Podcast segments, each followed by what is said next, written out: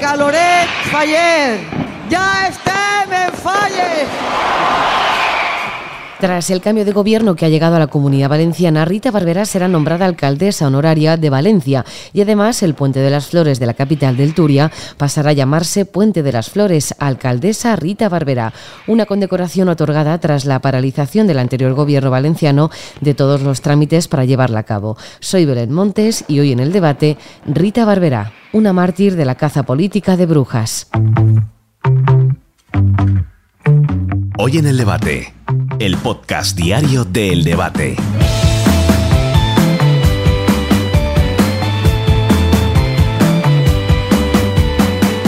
Las fallas eran su fiesta favorita, las vivía como buena valenciana de pura cepa que era.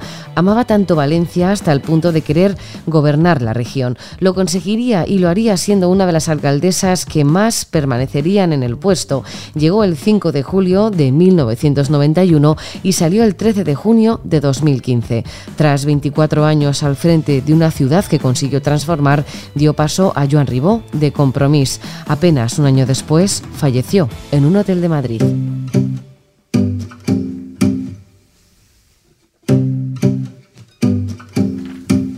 23 de noviembre de 2016, Rita Barberá moría tras sufrir un infarto en un hotel de Madrid. Tenía 68 años y los últimos 24 los había pasado siendo la alcaldesa de la ciudad que le vio nacer.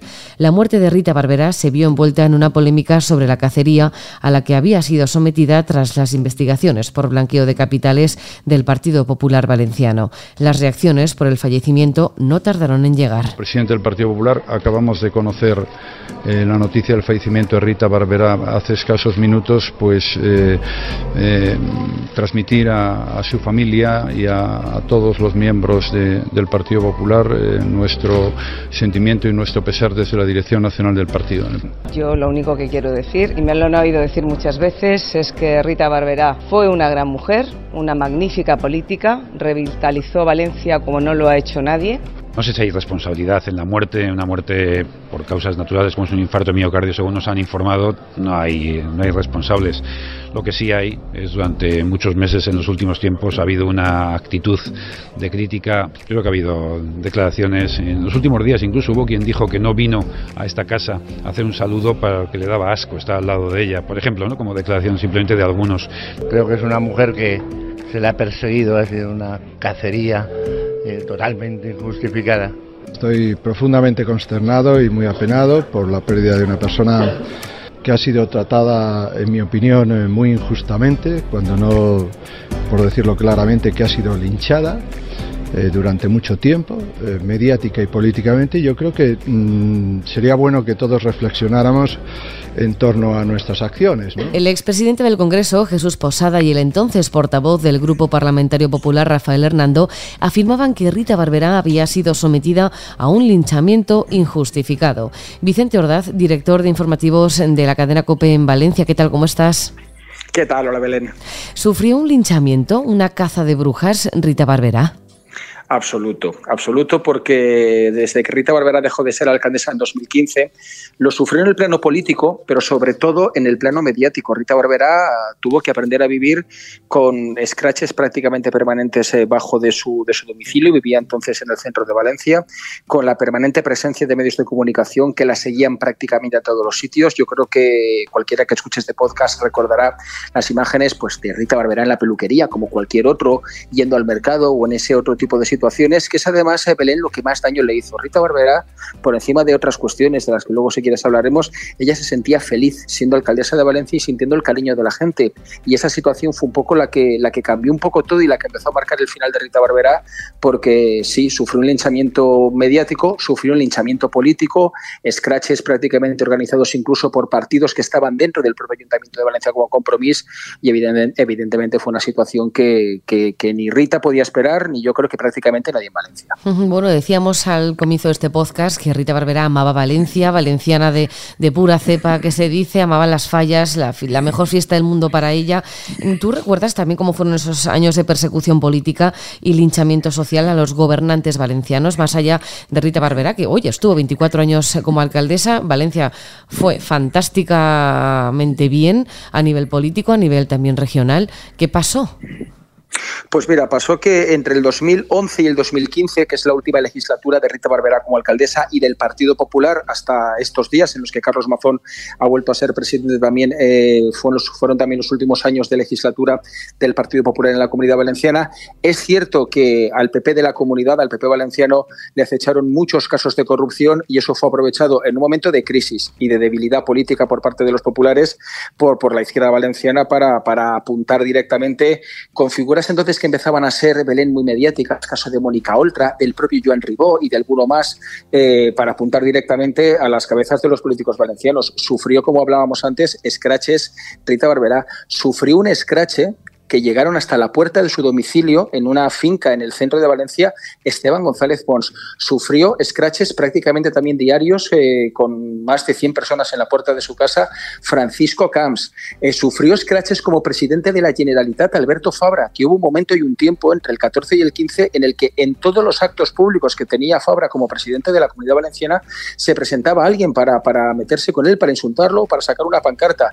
Fueron de verdad los años más duros que yo creo que el PP puede de haber vivido no ya solo en la comunidad valenciana, sino prácticamente en España. Es verdad que, que el PP de la comunidad de aquellos años y de aquel tiempo, además fue un poco el escaparate nacional. Recordarás que en aquel tiempo también coincide la causa de los trajes eh, que juzga Francisco Camps, que le ha costado en el 2011, en julio del 11, la dimisión como presidente. Y yo creo que todo aquello creó y generó un caldo de cultivo con el que finalmente, bueno, pues figuras entonces muy de primera línea, como Paco Camps, Rita Barberá, Alberto Fabra o el propio Esteban González Pons sufrieron la ira política de la izquierda en primera, en primera, en primera persona. Vicente, hablabas de scratches, de esos scratches, 100 personas en la puerta de una casa, eh, pero a Rita Barberá se le llegaron a enviar hasta balas unas balas de pistola eh, en un sobre. ¿Se podría dar a día de hoy un linchamiento como el que sufrió la alcaldesa de Valencia? Pues mira, yo creo que no, de verdad, Belén, y te lo digo de corazón, y creo que no por una razón nada más muy sencilla, porque gran parte de la responsabilidad de esos scratches, y se puede todavía incluso ver buceando por Google y buscando pantallazos de tweets de todos aquellos tiempos, eran fundamentalmente arengados, arengados por partidos políticos, arengados fundamentalmente eh, por políticos de, la izquierda valenciana. Yo no me creo, o no he visto, o será otro ADN, o lo harán de otra manera, eh, yo no me puedo imaginar a María José Catalao y alcaldesa de Valencia o a Carlos Mazón, presidente de la Generalitat, en el tiempo en el que no han ostentado estos cargos, eh, buscar o intentar arengar a, la gente, a sus seguidores o a, los más cercanos para, para, para, acosar de esa manera a, políticos, en este caso, pues de compromiso, del Partido Socialista o de la formación que queramos, que queramos poner.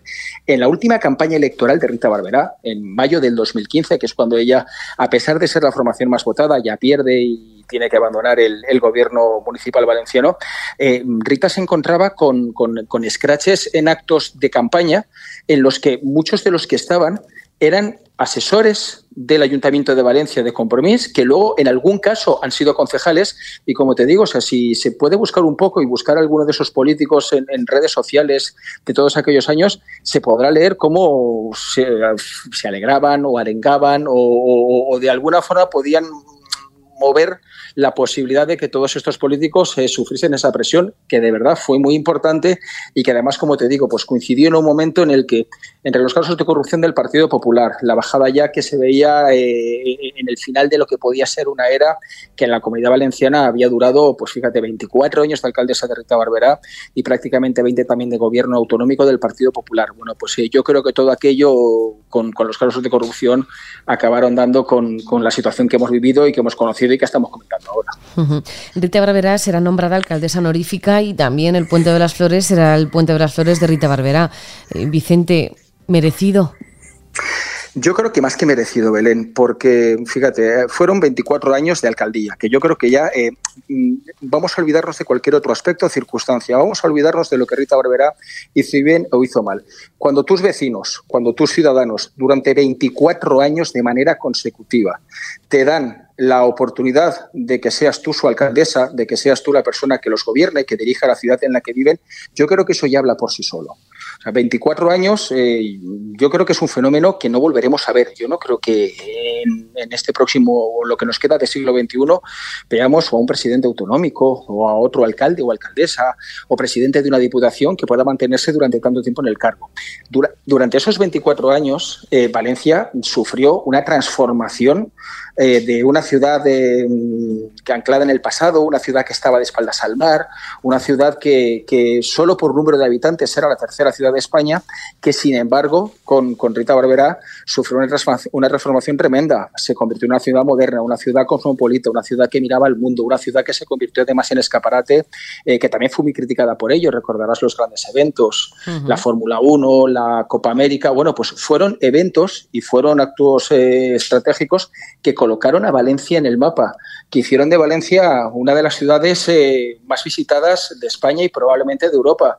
Y evidentemente sí que creo que es tremendamente merecido que después de 24 años y de la gestión que, Rita Barberá eh, llevó a cabo al frente del Ayuntamiento de Valencia sea recordada como y sea reconocida como alcaldesa honorífica a título póstumo. Y el Puente de las Flores, que suena así, para el que no lo conozca, suena así como, como algo muy, muy, muy romántico, es un puente en una de las arterias principales de la ciudad de Valencia, en Alameda, uno de los puentes más importantes que ella impulsó, que se impulsó bajo su gobierno, que ella le tenía un cariño especial porque le gustaba, Valencia sabes que es la ciudad de la luz y de las flores y siempre le gustaba que, ese puente, y por eso se le llama así, estuviese decorado con flores y que precisamente por ser un poco eh, emblema y signo distintivo del gobierno de Rita Barberá y de sus tiempos como alcaldesa, el último alcalde de Valencia, Joan Ribó, y su último gobierno municipal lo habían tenido muy descuidado y muy desatendido. Entonces es más un gesto de reconocimiento para Rita Barbera que evidentemente merece como el hecho de que vaya a ser nombrada alcaldesa a título póstumo. Pues Vicente Orda, director de informativos de COPE Valencia, muchísimas gracias por atendernos y como siempre un placer saludarte. A ti siempre, Belén.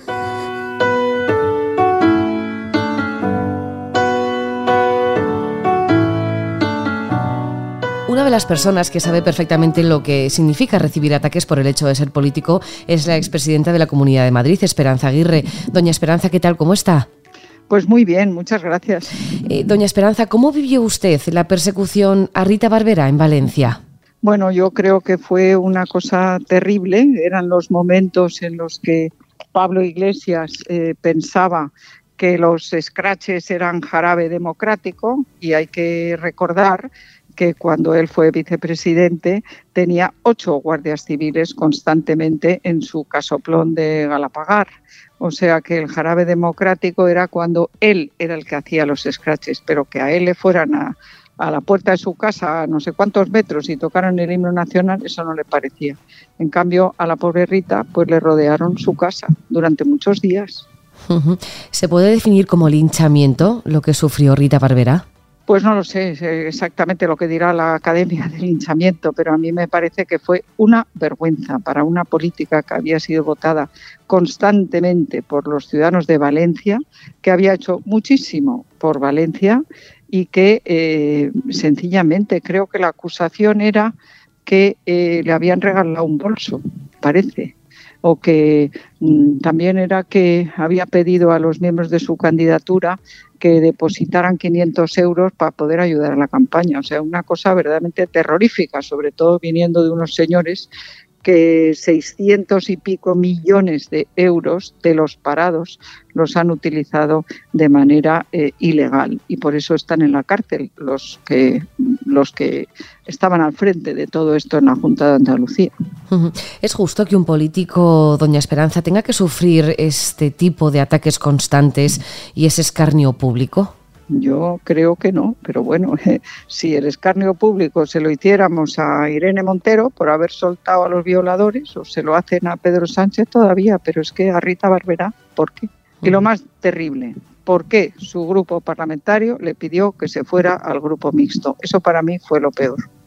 Lo del grupo mixto fue muy doloroso para Rita. Estamos en manos de Dios y no sabemos el día ni la hora pero la verdad es que estoy segura que le tuvo que afectar y tiene que ver la depresión que se tuvo que coger tendría que ver con la salud, seguro que sí.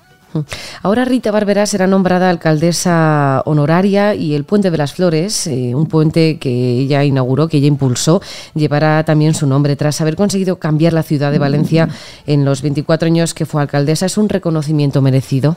Hombre, ¿cómo no va a ser merecido? Es un reconocimiento merecidísimo y yo me alegro mucho y como espero que Rita esté en el cielo, pues creo que espero que ella, eh, bueno, nos tenga en cuenta y nos ayude a todos nosotros. Pues doña Esperanza Aguirre, expresidenta de la Comunidad de Madrid, muchísimas gracias por atendernos. Muchísimas gracias a ustedes por hacer este homenaje a Rita tan merecido.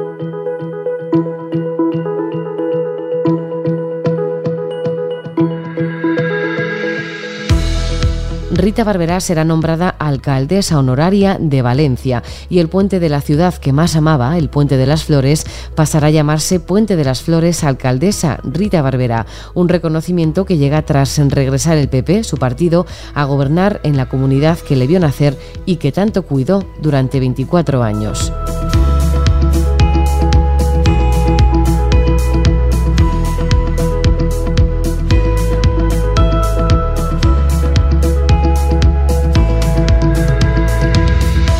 Puedes escuchar este podcast en eldebate.com y en las principales plataformas de audio. Recibe un saludo de quien te habla, Belén Montes. Gracias por estar al otro lado. Adiós.